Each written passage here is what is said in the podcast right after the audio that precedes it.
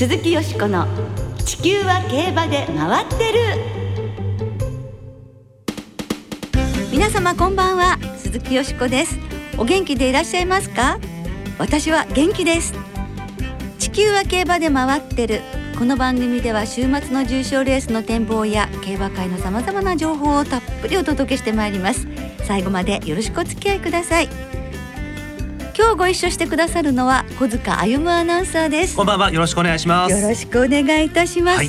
12月もね2回目の放送となりましてえ、2021年今年もね残すところねもうあとに20日。20日。20日。20日余りいやいやいや本当。なりました。ねはい。早いですね。年末の準備をしてるんですよ、ええ。してる？おせちの準備とかね。素晴らしい。そう奥様がお作りになってるの？買うんですよ。予約をしたんですけども。だからそういうあもうそういう時期なんだなと思いましたね。そうですね、はいまあねご家族も増えてね初めてのご正月ですものね、はいのんびりねお幸せにお過ごしくださいませね ありがとうございます。まあ年を越す前にですよ。えはいはい大一番がありますから。はい。はい26日に行われますグランプリ有馬記念のファン投票最終結果が昨日発表されまして、え1位は26万票余りを獲得したエフフォーリアでした。ね三歳はですねエフフォーリアも楽しみですねはい。えー、2位はクロノジェネシス3位はタイトルホルダー。このファン投票上位3頭は揃って有馬記念への出走を表明しています、はい。他上位ではあファン投票7位の赤い糸9位の奇跡が出走の見込みです。奇跡はね、ここがねファイナルランということになりまして6年間かけてきた私にとっても大大演ということになりますね、そのお楽しみともう一つはタイトルホルダーのお姉さんメロディーレーンなんとか出てもらえないでしょうか、まあ、入るといいんだけどな票の順位的に入るかもしれないところにありますからね。ええねえはい。そこもちょっとね祈りたい気持ちです。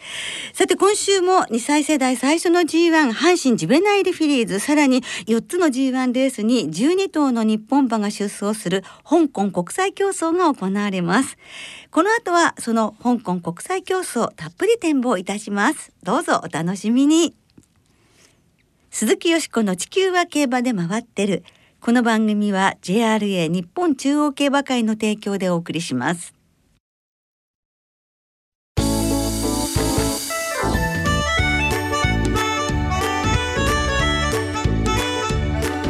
鈴木よしこの地球は競馬で回ってる今年は大挙12頭の日本馬が出走香港国際競争大展望やってまいりましたね。はいあさって日曜日に香港のシャティン競馬場で行われます香港国際競争の展望を今日はお届けいたします。今年は12頭の日本馬が4つの G1 レースに出走し、すべてのレースで馬券発売が行われます。JRA のインターネット投票による勝ち馬投票券の発売は日曜日の午前7時から発送予定時刻の2分前までまた馬化投票による発売は各事業所の発売開始時刻から終了時刻または各レースの発送予定時刻の2分前まで行われますはい、詳しくは JRA のウェブサイトなどでご確認ください。それではゲストの方をご紹介いたしましょう。海外競馬といえばこの方。サラブレッドインフォメーションシステムの奥野陽介さんです。こんばんは。こんばんは。よろしくお願いいたしよろます。前回奥野さんにはアメリカ競馬の祭典ブリーダーズカップの直前にご出演いただきましたが日本の馬が2勝。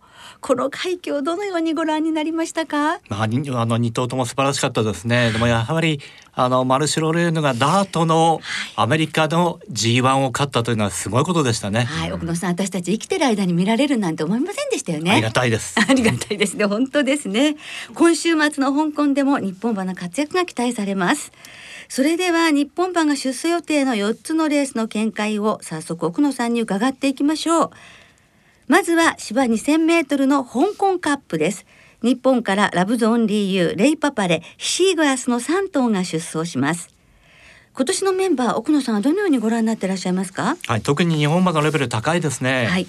えーラブゾーンリーはアメリカでブリーダーズカップフリーメアターフを勝って直接香港に入って、はい。えーレースを迎えます。あの春4月にも香港で勝ってますし、ええ。えーここはあの一番にきちんとでいいんじゃないないかと思いますね。うーんイギリスのブックメーカー各社のオッズ見ますとまあ当然のようにそれはもうブリーダーズカップのねレースを勝った馬ですから、はい。日本のラブズオンリーユーが一番人気となっております。はい。奥野さんの見解お話をいただきたいのですけれどもラブゾーン DU その他に注目というのは？シングガスですねこの馬非常に中距離が強い馬ですから、はい。それでまあなおかつ右回りの 2,000m は2戦2勝調子も人だきして上がってるようですし、えーえーモレイラを頼んで、はい。もしかしたらあの劇的な変わり身が見られるかもしれないですね。はい。まあモレイラ騎士ですもんね。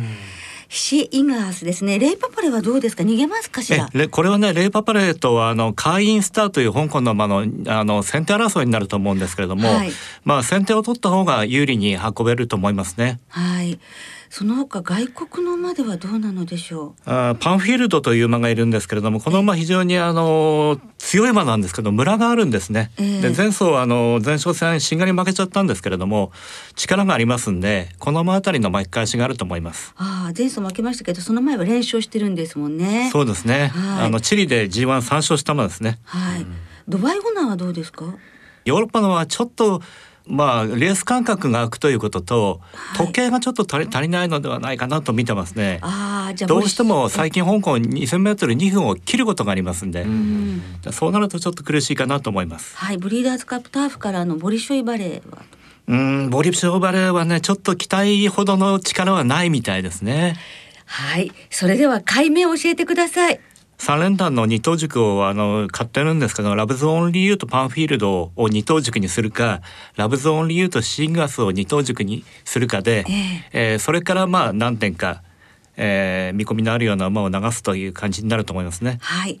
パンフィールド注目ですね。はい。はい、香港カップは日本時間の12日日曜日午後5時30分発送予定ですでは続いて芝 1600m の香港マイルについて伺います。こちらは日本からインディチャンプダノンキングリーサリオスバンドギャルドという4頭が出走です。はい、香港マイルのメンバーそしてレベルはいかがでしょうか？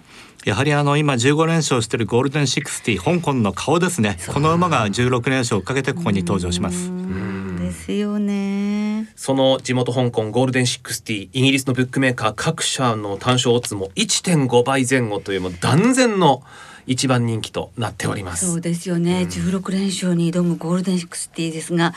おそらく勝つとは思うんですけれども、はい。やはり競馬の恐ろしさっていうのはこれみんなが勝つと思って見てるレースに限って何か変な馬にパッと刺されて負けたりってことよくありますよね。ええ。えー昔のギャロップダイナがしあのシンボリルドルフを差し切ったようなことがあるもんで。えええーまあ僕はもう三連単のあの軸としては信用してるんですけれども、はい今回がこのまあ連勝記録をの試金石かなと思うんですね。相手が強いですからね、はい日本の馬。はあ日本ではどの馬ですか、一番やはりあのインディチャンプがいいんではないかなと思いますね。ああそうですかまあ前走もあのギリギリ4着でしたけれども、はい。えー右回りのやっぱりこの距離いいんじゃないですかうね。ん。やっぱ父ステイゴールドっていうところでね香港にもステイゴールドは強いんじゃないかしらと思っちゃったね、これが最後のレーススですからね。やっぱりあの悔いが残さない仕上げをしてくれると思いますね。ダノンキングリーはどうなんでしょう？勝って不思議のない実力の持ち主なんですけれども、えーちょっと右回りがどうかなということで少しあの僕の中では割り割り切りました。ああそうですか。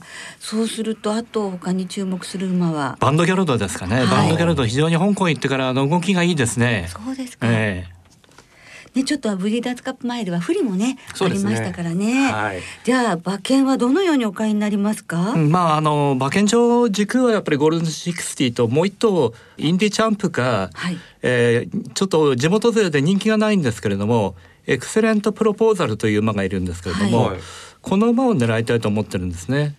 これはエクセレントプロポーザルはまああいわゆる香港のクラシックを戦ってきてる馬ですけれども強い馬と相手戦うのは初めてぐらいですよねこれねそうですねただあの末脚に非常にいいものがありましてコンスタントに1マイル1分33秒で走ってくる馬ですんで、えーいつ走ってもおかしくないなというタイプですね。ああギャロップダイナになりうる馬ということですね。ねえ はい。香港マイルは日本時間の午後4時50分発走予定となっています。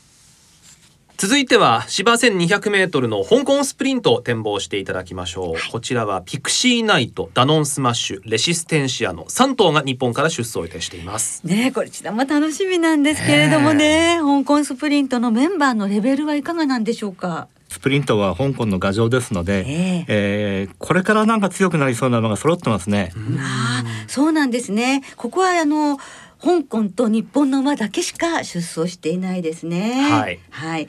福祉内と3歳で行くんですけれども、はい、混戦模様なのかな、うん、ただ、えー、ブックメーカーによる人気ですと、えー、この香港スプリントは3歳馬ピクシーナイトが一番人気に押されているそうです、はい、ただ人気は割れているとい。うことですね、さあそこでの奥野さんの見解はいかがでしょうか？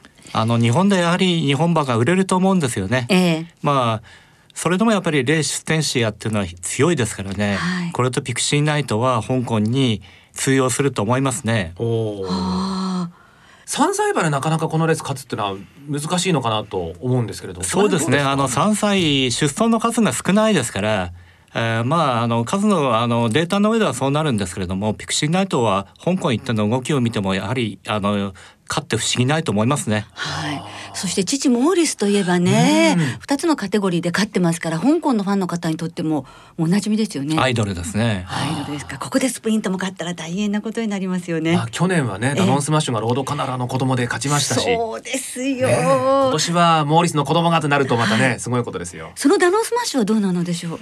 まあ、春の香港なんか不可解な負け方をして、まあ、スプリンターステークスも、えー、一頃の強さがなかったですね。えー、まあ、あのこのままあの強い馬ですね。去年のような走りができれば当然勝ち負けだと思うんですけれども、えー、ちょっと今年香港の馬も買いたい馬が多いんで、えー、えー、個人的にはちょっと遠慮してもらいました。はい、では香港の買いたい馬教えてください。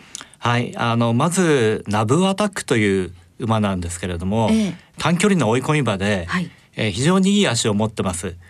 将来的に強くなるなと思ってるんですけれども、えー、えー、この馬がまず、えー、地元の一番手。これ G1 初ってことですね。そうですね、えー、それからあと、えー、前哨戦勝ったラッキーパッチえー、この馬はもう香港のまあ次期エースとして期待されてる馬ですけれども、えー、ここが試金石でしょう。はい、はい、で練習してます。あとこう二戦二三戦ちょっと成績が悪いんで、えー、ホットキングプロンとクーリアワンダーというのがに人気が落としてるんですけれども、はい、あこの馬あたりも巻き返して不思議ないと思いますね。クーリエワンダーとホットキングプローン。はい。はい、もう一頭あげると G1 勝ってる春の G1 勝ったウェリントンですかね。ウェリントン。あ、じゃあ今名前が出た馬を絡めていくと、そうですね。かなり面白そう。軸は日本の馬ですか？はい、レシステンシアとピクシーナイトを軸にするか、まあそれだと面白くないという向きはレシステンシアとナブアタックを軸にして三連単を組み立てようかなと思ってますね。いやこれは面白そうですね、えー、ちょっとねぜひ皆さん参考になさって大きい馬券当ててそうですね。なんか大きい馬券なりそうですもんね。そうですね。はい。はい。ありがとうございます。香港スプリントは日本時間の午後3時40分発走予定です。最後に芝2400メートルの香港ヴァーズを展望していただきます。日本からグローリーヴェイズとステイフーリッシュの2頭が出走します。はい。香港ヴァーズは8頭立てと小頭数となりましたがこちらのメンバーいかがなんでしょうか？はい、あのここも意外と難しいですよね。はい。ええー、あの八頭中まあ五六頭は勝負になりそうな馬がいますし。えー、海外のブックメーカーの単勝オッズでは2年前の勝ち馬ですね、うん、日本のグローリーベイズが2倍台で一番人気に押されています。はい。2年前と同じくモレイラ騎手がね、うん、安城ということになりましたが、はい、それでは香港バーズの見解を教えてくださいまあ、ここはあの一昨年の覇者と昨年の勝ち馬モーグルとのあの激突ですかね、はい、ただその時計を比べてみると、えー、グローリーベイズは2分24秒77、はい。えー、対してモーグルは去年ちょっとスローペースだったもんですから2分27秒台とちょっと遅いんですよね、えー、ただモーグルもここを目標に仕上げてきてますので、はい、まあ何もなければこの2頭で決まる可能性高いかなと思ってます。そうですか。モーグルはその去年香港バーツ勝ってから4戦してあの勝ち星がないということで不振なのではないかと言われているようですけれどもそのあたりは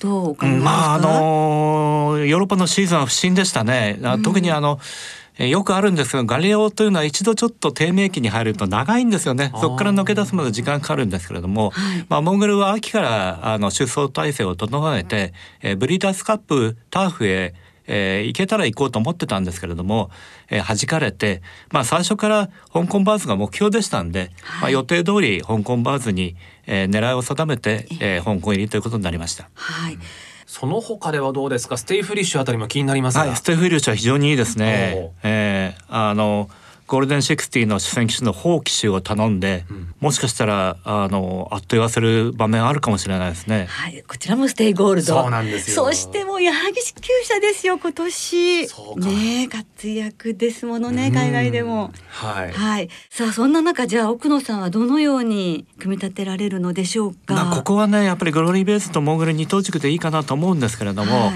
あとまあステイフーリッシュがタガナそれから、えーヨーロッパから来るまでは、えーパイルドライバーですかね。これあの春英国ダービーと同じ日に行われるこのコロネーションカップというのに勝って、えええー注目株だったんですけれども、ええちょっと筋肉痛めたりして全然使えなかったんですね。はいで10月にやっと体が戻って使うところがやっぱり限られて香港バーズに狙いを定めてきたんですけれどもその前にイギリスでオールウェザーの競馬を使って逃げ切って勝ってきました。はい。ただまああちょっと順調さを欠くんでねどうかなと思うんですけれどもそれとあと、えーエベーラですか。はい。えーロワイヤル・デュピレ調教師は今年で、えー引退ですので、ええまあこれが最後のレースかなと思いますね。はい、名伯楽でいらっしゃいますね。えーあのアガカンの馬は緑の勝負服なんですけどもよく香港バーズで3着に来てうんちょっとした穴を出すんでこの馬も注目ですね。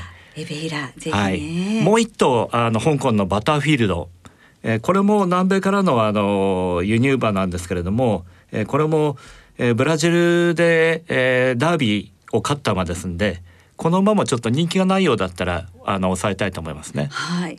パイルドライバーは前走が61キロですが斤量が4キロも軽くなるっていううんところもね。そうですねひとたたきされて、ええはいさあなんかお話伺ってるとどんどん楽しくなっちゃいますね。そうですね。どのレースも買いたくなるというところですが、香港バーズは日本時間午後3時ちょうどのスタート予定です。駆け足で本当に駆け足で4レース展望してまいりましたけれども今年の香港国際競争の一番の見どころはどのあたりだと奥野さんはお考えやはりあでしょうか？の興行の目玉というかあのイベントの中心はやっぱりゴールデン60周りに出るゴールデン60と、えーカップのラブゾーンリーユー、まあ、その2頭の競馬ぶりが見ものなんですけれども、まあ、日本サイドから言いますと、えーゴールデン60をもし任す日本馬がいれば、ええ。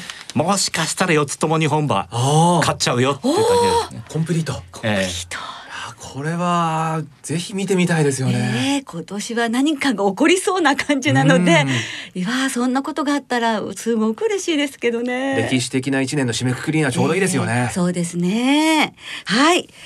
あー奥野さんぐーっとですねあの香港国際競争が楽しみになりました解説をどうもありがとうございましたラジオ日経第一では香港マイルと香港カップの模様を中央競馬実況中継終了後の午後4時30分からお送りする香港国際競争実況中継の中でお送りするほか香港バーズと香港スプリントの模様はラジオ日経第一中央競馬実況中継内で実況録音でお伝えする予定です。はい。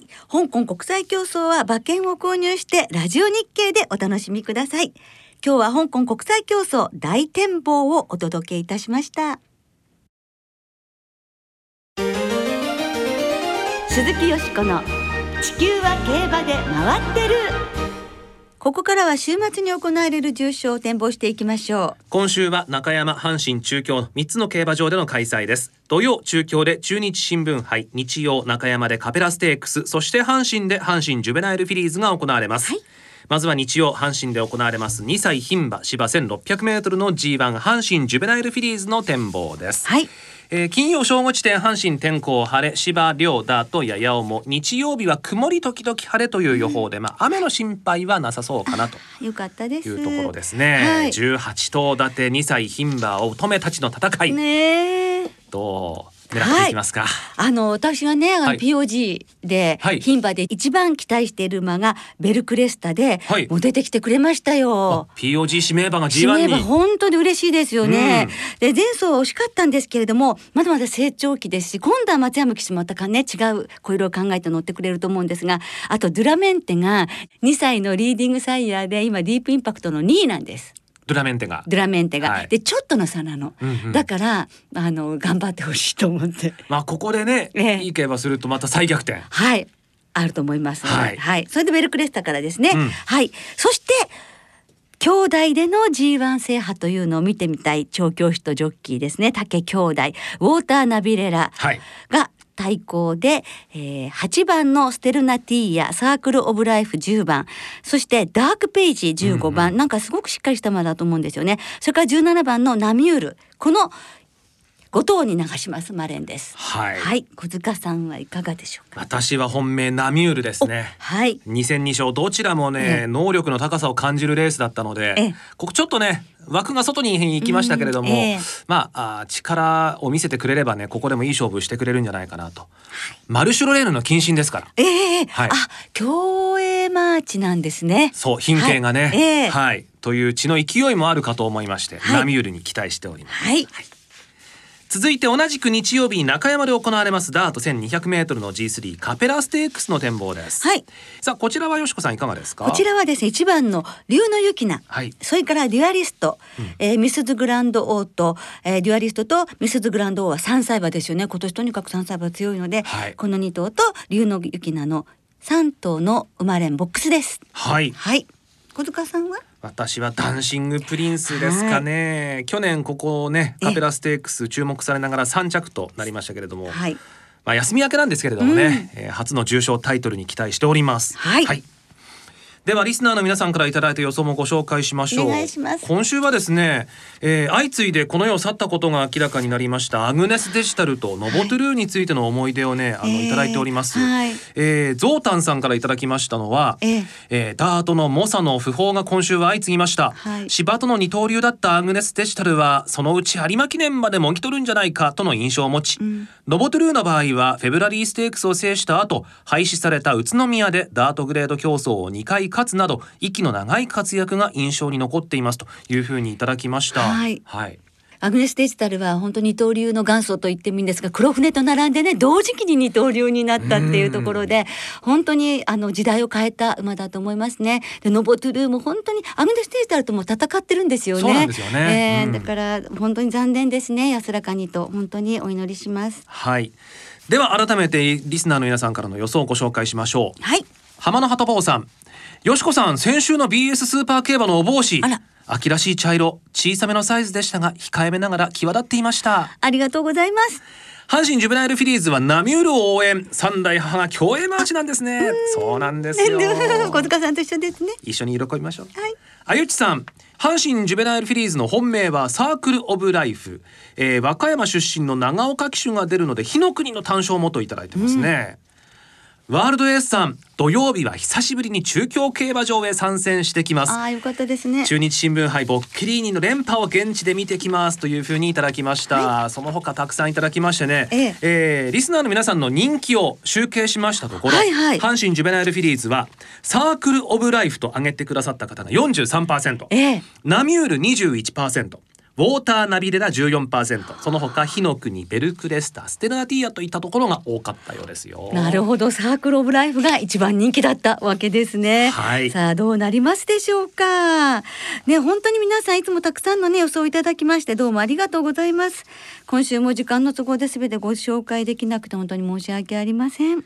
なおこの番組は金曜日のお昼過ぎに収録していますその後発表された出走取り消しや機種変更などについては JRA のウェブサイトなどでご確認くださいまた重賞予想は番組ウェブサイトのメール送信フォームから金曜正午までにお送りくださいはいよろしくお願いいたします。来週は G1 朝日杯フューチュリティステークスターコイズステークスの展望を中心にお届けします。お聞きの皆さんの予想ぜひ教えてくださいね。お待ちしています。そろそろお別れの時間となりました。今週末は中山阪神中京と3つの競馬場でレースが行われます。2歳戦は3つの競馬場で合わせて35レース行われますが、よしこさんが今週注目されている2歳馬はどの馬でしょう、明日のエリカ賞ですね、はい、ジャマンなんですがええ。長島まなみ騎手が騎乗ということで牝馬です、デビュー戦はね4馬身さんの逃げ切りでしたからね応援したいですね。はい。はい、リオンディーズ3区はこの阪神芝 2000m 走りますから。そうですよね。あの小塚さんもね車配を当てになりましたもんね。本命ジャスティンドッグありがとうございます、ええ。いやー素晴らしかった。ははいその2歳戦は単勝がお得です。全競馬場全レースの単勝を対象に通常の払い戻し金に売上の5%相当額が上乗せされ払い戻しされます。今週は中山阪神中京三競馬場ともに事前にネット予約でお申し込みいただき当選された方だけがご入場いただけます。またウィンズなどは事業所ごとに営業日時などを制限して営業しています。詳しくは JRA のウェブサイトなどでご確認ください、はい、お願いいたします。それでは G1 レースを含めてけ週末の競馬存分にお楽しみください。お相手は鈴木よしこと。小塚あゆむでした。また来週元気にお耳にかかりましょう。鈴木よしこの地球は競馬で回ってる。この番組は JRA 日本中央競馬会の提供でお送りしました。